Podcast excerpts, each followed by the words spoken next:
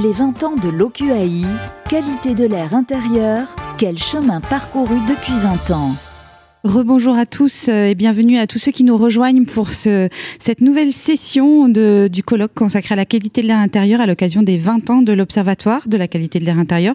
Alors je sais pas si vous le savez, mais nous aussi à Bâti Actu, on fête nos 20 ans cette année, en cette année 2021. Euh, et en 20 ans, on, on en témoigne, euh, notre secteur, le monde du bâtiment et du cadre de vie a fortement évolué. Et parmi ces enjeux, celui de la qualité de l'air intérieur, comme cela a pu être évoqué, n'a eu de cesse de prendre de l'ampleur. Madame Kirchner, je suis ravie de vous savoir avec nous euh, aujourd'hui. Vous êtes à l'origine de la création euh, de l'Observatoire, voilà, de l'Observatoire de la qualité de l'air intérieur. Donc on le rappelle en 2001.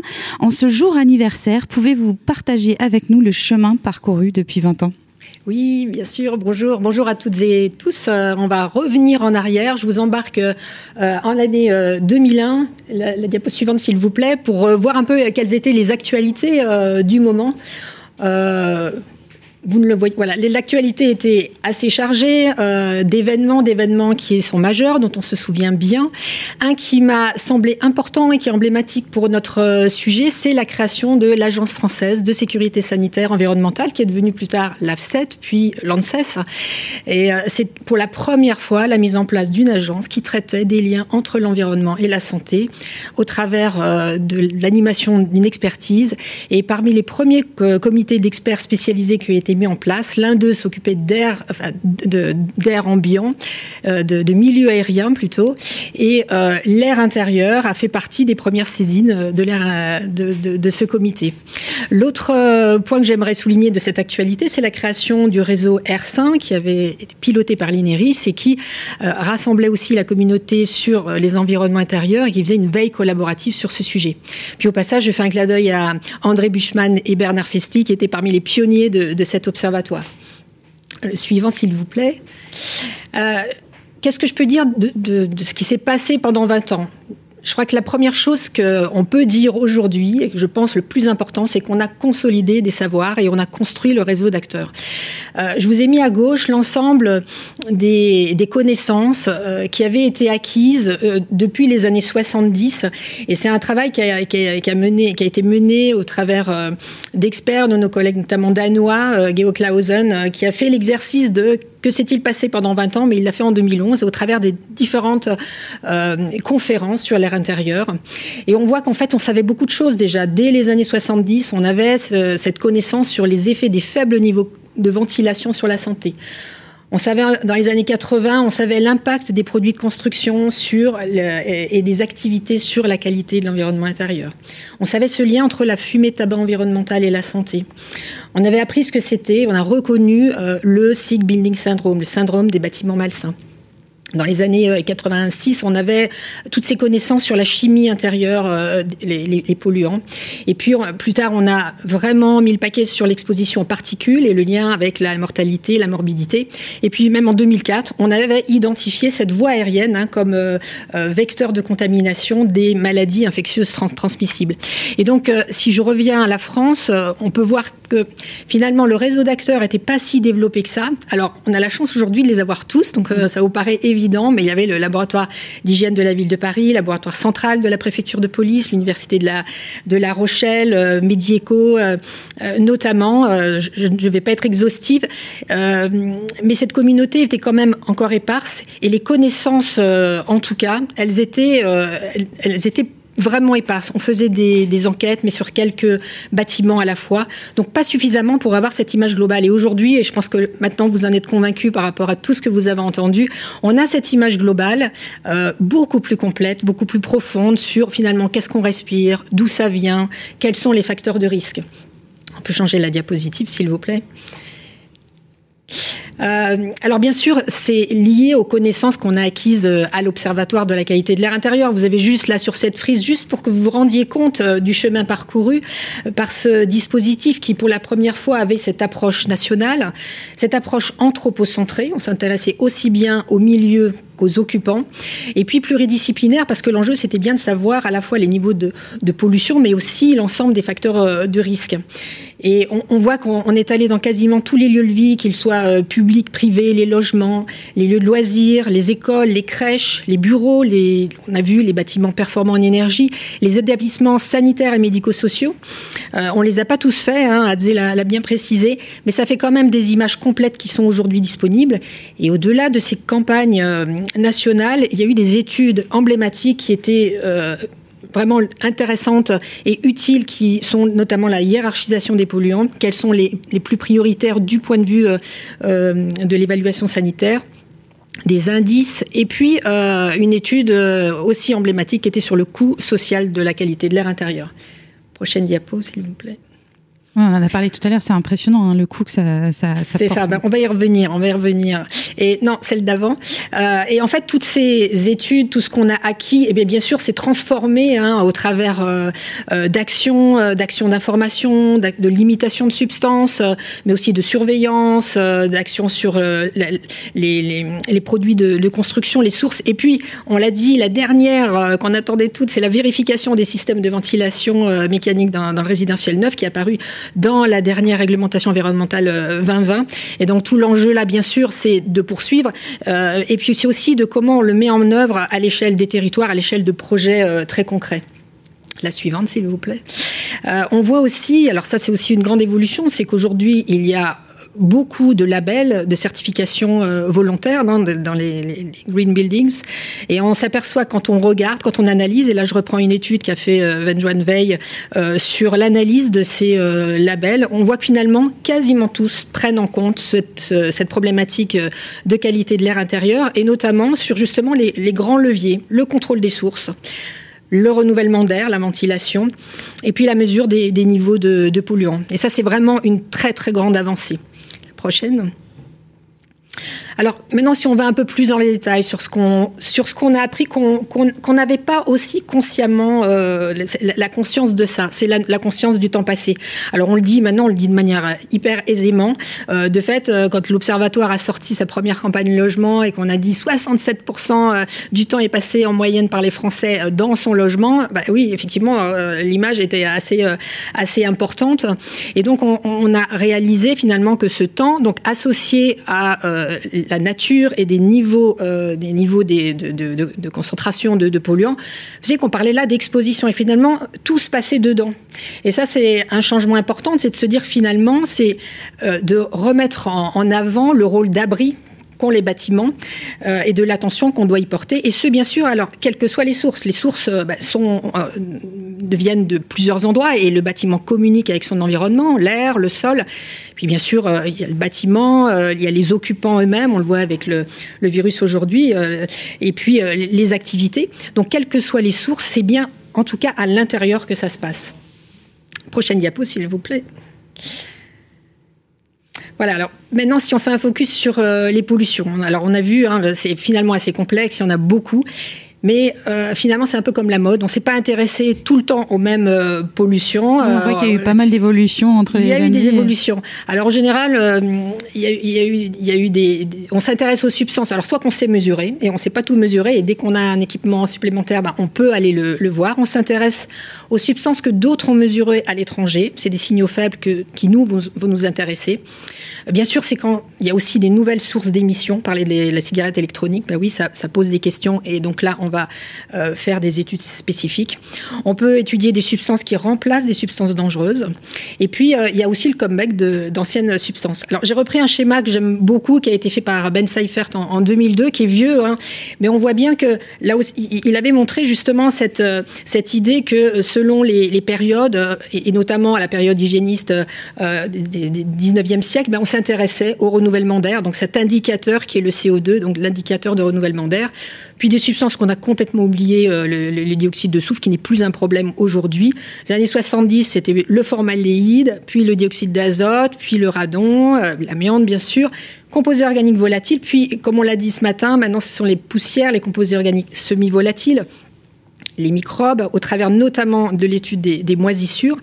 Puis voilà que le virus arrive et on s'aperçoit que finalement on revient euh, à tout l'intérêt qu'on a de travailler sur le renouvellement d'air et, euh, et, cet indicateur du dioxyde d'azote. Alors prochaine diapo s'il vous plaît. Justement, je voulais faire un focus là-dessus. J'ai fait un, une requête sur Google, sur euh, Google Trends. Voilà, j'ai mis capteur de CO2 et on voit qu'il y a vraiment une ligne de base. voilà, pendant toutes ces années. Puis on voit tout d'un coup là que ça s'agite à la fin. Donc si vous mettez en place l'animation, s'il vous plaît. Alors en fait, dans cette ligne de base, on a l'impression que rien ne se passe. De fait, il y avait beaucoup de choses et euh, et, notamment l'Observatoire avait mené des études d'intervention pour savoir comment on renouvelle, comment on renouvelle l'air euh, dans les euh, écoles qui n'avaient pas d'équipement de système de ventilation et donc à développer ce boîtier avec des feux tricolores lumineux pour comprendre, pour percevoir le fait qu'il fallait ouvrir les fenêtres et puis aussi inventer, développer cet indice icône euh, qui a été utilisé après. Puis il y a eu la sortie de la première état de la ventilation dans les logements français. Puis il y a eu une expérimentation donc de surveillance dans près de 160 crèches, écoles euh, maternelles élémentaires, donc sous l'égide du ministère en charge de, de l'environnement. Euh, il y a eu l'avis de l'ANSES dédié à, au dioxyde de, carbone et notamment au renouvellement de l'air en général et qui préconisait euh, euh, d'équiper donc les écoles, de, porter attention au renouvellement de l'air. Il y a eu la mise en place de la surveillance obligatoire de la qualité de l'air dans ces lieux recevant du public. Et puis, si vous mettez la suite de l'animation, bah, le virus arrive et finalement, tout ce qu'on avait eu rêvé de faire, finalement arrive on met en place ces capteurs de. Ouais, finalement, ces capteurs commencent à être mis en place euh, dans beaucoup d'écoles et euh, exactement pas encore assez, hein, suffisamment, mais euh, c'est ça. Mais c'est vraiment là, on voit, enfin, on, on, c'est mis en place. Enfin, en tout cas, tout le monde sait ce que c'est. Euh, même le ministre en parle. Donc, ouais, on, on, a vraiment ici, on y est. Alors, il a fallu effectivement bah, une, une, crise sanitaire énorme, mais on voit aussi qu'en même temps, les questions se reposent. Oui, mais est-ce mm. que le renouvellement d'air, c'est c'est bien pour la performance des élèves, etc. Donc j'ai l'impression que chaque fois qu'on repart en arrière, euh, mais bon, c'est le, le jeu et, et, en tout cas, ça va dans le bon sens du point de vue de la gestion des bâtiments. Prochaine diapositive. Alors l'autre vraiment changement pour moi fondamental, c'est la manière de, d'observer euh, l'air et des données qu'on, collecte. Euh, on, on, est plutôt parti dans les années 2001, on en était encore à la photographie. Alors on faisait des photographies on l'a vu, euh, qui peuvent être nationales ou ponctuelles, qui, étaient plutôt précises, au sens enfin, plutôt, c'est plutôt spécifique. C'est-à-dire qu'on savait de quelle substance on, avait affaire et à quelle concentration. Et par contre, bah, on ne pouvait pas rester euh, plus de quelques heures, voire une semaine euh, chez les personnes, dans les bureaux. Et donc, au bout d'un moment, il n'y avait qu'une image qu'on avait et qu'on essaye de refaire le plus souvent possible. Aujourd'hui, on voit avec l'arrivée des microcapteurs la possibilité d'avoir euh, bah, des mesurages en continu, de suivre la dynamique de ce qui se passe et les sources changent beaucoup, donc c'est vraiment un intérêt. Euh, arrive dans le même temps aussi l'ensemble de, ces capteurs, la, question de bah, finalement sont-ils fiables, euh, euh qu'est-ce qu'on mesure vraiment avec, sachant qu'ils sont pour le coup beaucoup moins spécifiques. Et donc là, il y a, je, salue le, travail du, du, Challenge Air Lab, donc qui est porté par Air Paris, et qui permet de, de caractériser ces, nouveaux capteurs, de caractériser en fonction de l'usage qu'on doit en faire et qui finalement aide à les prendre en compte et à les utiliser. Et puis bien sûr, on est même passé, euh, alors non seulement de la photographie au cinéma, mais même le, même le selfie, puisqu'il y a ces recherches citoyennes. Et là, je mentionne juste l'exemple d'ambassadeurs, donc à Rennes, où la ville a proposé des capteurs où les personnes peuvent même les mettre chez eux et avoir l'information, pouvoir euh, bah, se comporter en fonction de ce qu'il y a. Mmh. Mais derrière cette histoire de capteur, c'est l'histoire de la donnée finalement. On n'a plus les mêmes données. Aujourd'hui, on va avoir quantité de données, alors peut-être moins précises, mais vraiment déployé sur tout le territoire, euh, tout le temps. Et, et là, la, la, vraiment la question euh, qui, qui s'annonce et qui est déjà là en place, c'est comment traiter la comment donnée. Comment traiter ces euh, données Comment on va pouvoir Qu'est-ce qu'on va pouvoir en faire C'est des choses complètement nouvelles. Et, et, et ça, c'est le gros enjeu aujourd'hui euh, euh, du domaine de, de l'air intérieur.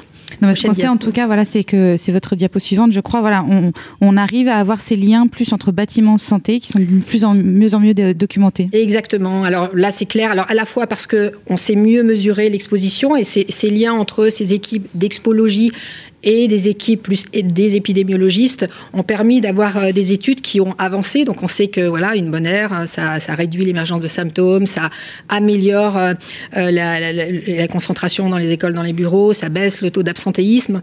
Euh, et au-delà de ça, on, sait aussi que bah, si, on que, tout ça a un coût, euh, on, on l'a dit tout à l'heure, et une des études montrent que c'est au moins près de 20 milliards d'euros euh, par an.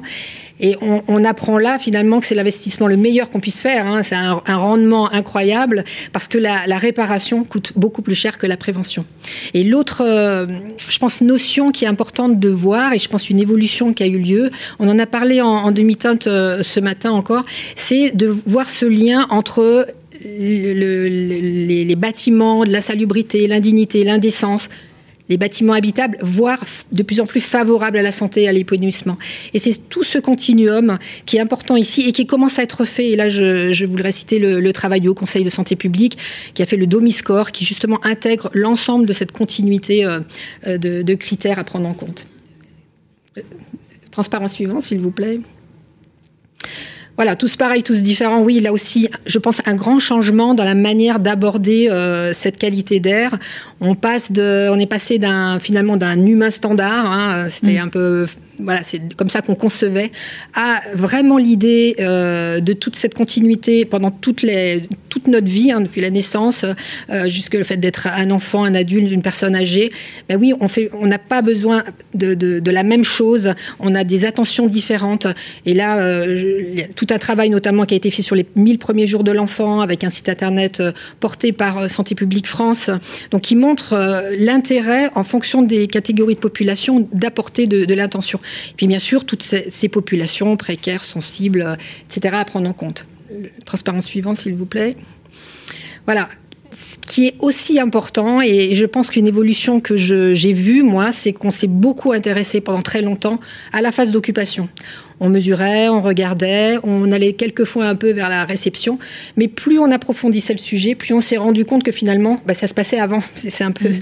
ce que euh, Marie-Angèle euh, l'a dit tout à l'heure, c'est les causes, les facteurs de risque, ils étaient à la conception, construction, euh, et c'est là que ça se passait. Si on va à la diapo suivante, on voit qu'aujourd'hui, il y a des outils, il y a quantité d'outils qui ont été proposés par différents acteurs pour améliorer et qui sont aujourd'hui mis en place et à disposition hein, des acteurs. Et, finalement, je crois qu'on peut passer à la, slide suivante. Voilà, on voit quand même un décalage euh, entre les connaissances euh, disponibles et la perception des professionnels euh, et des occupants. C'est ça. Donc depuis tout à l'heure, je vous dis que tout a beaucoup évolué. En fait, il y a quelque chose qui a finalement assez peu évolué, c'est la perception qu'ont les occupants de la qualité de l'air. J'ai repris une étude faite par Veolia confiée à, ELAB en 2019 où on voit que plus de la moitié des, personnes enquêtées est surprise, sont surprises d'apprendre que nous sommes davantage exposés à la pollution de l'air à l'intérieur, voilà, et qui ne se doutent pas des sources possibles, hormis ce qui est sensible, visible. Oui, si je le sens, bah, évidemment, ça, ça, me fait évoluer. Mais... Et en fait, finalement, on est aujourd'hui dans, dans un monde où le bâtiment a évolué, L'enveloppe a changé, les systèmes de chauffage ont changé, les nouveaux produits arrivent. Euh, alors certains, ceux qui sont étiquetés, on voit qu'ils ont qu'ils se sont améliorés, mais il y en a une quantité d'autres qui arrivent euh, sur le marché. On a des activités qui changent. Notre maison est devenue un bureau, une salle de sport, etc.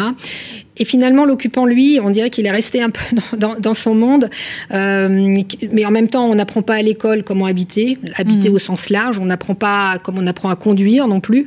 Euh, et donc, au final, la question peut, je pense, aussi être posée différemment.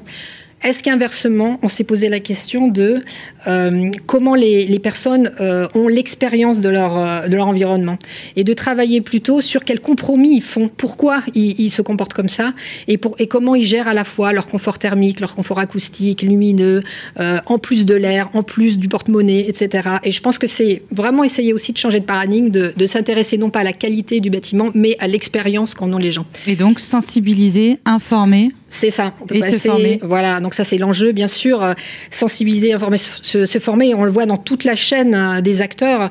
Euh, alors comment être très personnalisé. Euh, bien sûr, le juste à temps, hein, c'est vraiment euh, euh, le besoin vraiment d'un knowledge management de la, qualité de l'air, de transférer tout ce qu'on connaît vers les pratiques. Alors, il y a beaucoup de choses qui sont en place depuis les, formations plutôt académiques à des choses, comme on l'a vu, sur le chantier, on, on, peut être, être aidé, mais là aussi, prenons mettons les, sciences humaines avec nous pour essayer de, voir voilà comment on, s'approprie tout ça et comment on laisse personne euh, en route. Et je voudrais saluer euh, aussi des expériences qui sont vraiment utiles sur les conseillers en environnement intérieur où là on va avoir le conseil personnalisé à la maison et euh, pour toute personne qui en a besoin et qui vont accompagner le, soin par, via une ordonnance. Et on peut passer à la suivante. Ouais, je terminerai. Alors ça, c'est mon dernier message, c'est le rapprochement des communautés. Euh, celle que je trouve le plus emblématique, même si elle en est euh, peut-être encore au début, c'est cette, cette connexion entre la santé travail, santé euh, environnement, qui a au départ été vraiment euh, écarté. Euh, on l'a vu avec euh, l'exposé de Laurence Robert. bah oui, on, on, commence à, l'intégrer. Santé publique France a, même rassemblé ses équipes sur le sujet. Et donc ça, c'est vraiment un, un, point important. Et je terminerai sur la dernière diapositive qui montre tout l'intérêt justement d'aller vers ces approches intégrées. Et, et ça, c'est vraiment un chemin qu'on a fait de finir de raisonner en couloir de piscine mmh. pour aller vers plus de synchronisation. Alors parce qu'évidemment, l'air, vous le voyez, c'est un bout du grand tout. C'est euh, bien sûr, euh, il faut absolument qu'on arrive à, réussir cette transition énergétique, euh, cette sobriété, cette transition aussi écologique, la, maîtriser les coûts. Et bien sûr, la santé, le bien-être, c'est un facteur le plus important. Il faut apprendre à travailler ensemble, à concevoir ensemble et accepter du coup aussi les compromis. Mm. Ça, c'est l'enjeu euh, de demain. Désiloter un peu tout ça. C'est vrai que tous ces sujets-là, on, le voit dans les prochaines réglementations aussi, euh, sont importants. Enfin, voilà, on se rend compte qu'on peut plus être chacun dans son couloir de nage, comme vous le disiez. Exactement. Ben, écoutez, merci beaucoup. Hein. Merci pour ce pour ce, ce, ce, chemin, voilà, euh, parcouru ensemble. On a pu voir tout ce qui avait évolué en 20 ans. On est un tout petit peu en retard. Je vous prie de m'excuser. Donc on va on va prendre une petite 5 minutes de pause et on vous retrouve juste après pour nos grandes tables rondes. À tout de suite. Les 20 ans de l'OQAI.